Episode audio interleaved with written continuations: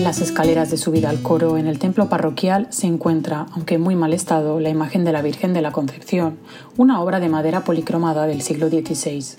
En la actualidad, el ábside de la ermita lo preside una imagen de vestir de Nuestra Señora, obra de la segunda mitad del siglo XVIII.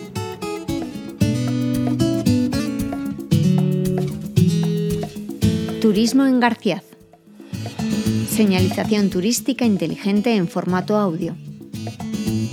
Ermita de la Concepción. El edificio original se remonta al siglo XVI. Había una ermita en cada punto cardinal de la localidad, coincidiendo con los caminos y a las afueras del municipio. De las cuatro solo queda esta, cuyo conjunto fue restaurado en el año 2009. Cuando perdió el culto, durante un tiempo fue cementerio. Aún conserva el ábside original donde hay restos de detalles artísticos y los arcos que sostienen la estructura. Decorando una de las paredes podemos ver el escudo dibujado en el blasón. El emperador Carlos V se lo concedió por los servicios prestados al reino.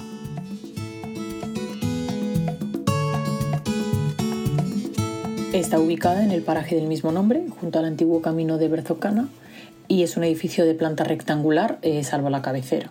Su origen es incierto, pero la gran obra que va a dar al templo gran dignidad se remonta a tiempos de Gutiérrez de Vargas Carvajal, es decir, entre 1524 y 1559, y sus escudos en las claves de los arcos que sustentan la cubierta marcan el patrocinio de la construcción. En el ábside destacan los restos de una escena de la Anunciación y otros motivos vegetales y figurativos, como un friso geométrico mediante la técnica del esgrafiado que data de 1565.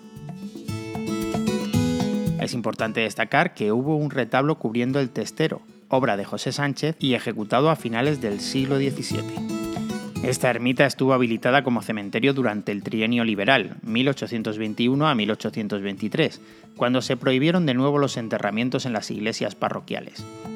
Sirvió como refugio de pobres transeúntes e incluso sirvió de establo para el ganado. Fue restaurada por el ayuntamiento en el año 200, fue restaurada por el ayuntamiento en el año 2009, según consta en una placa ubicada en la entrada de la ermita.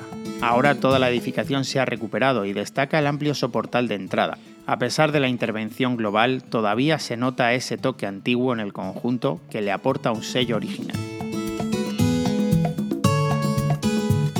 El lugar sin duda tiene un encanto muy especial. En el fondo del valle, justo antes de emprender la subida del primer puerto que nos encontramos en el camino a Berzocana, tenemos un buen número de puntos de interés en nuestro recorrido por Garciaz, como el puente de las tres lanchas, o los grabados del cancho de la Pataína, o el mirador de las estrellas, o los márgenes del río Garciaz.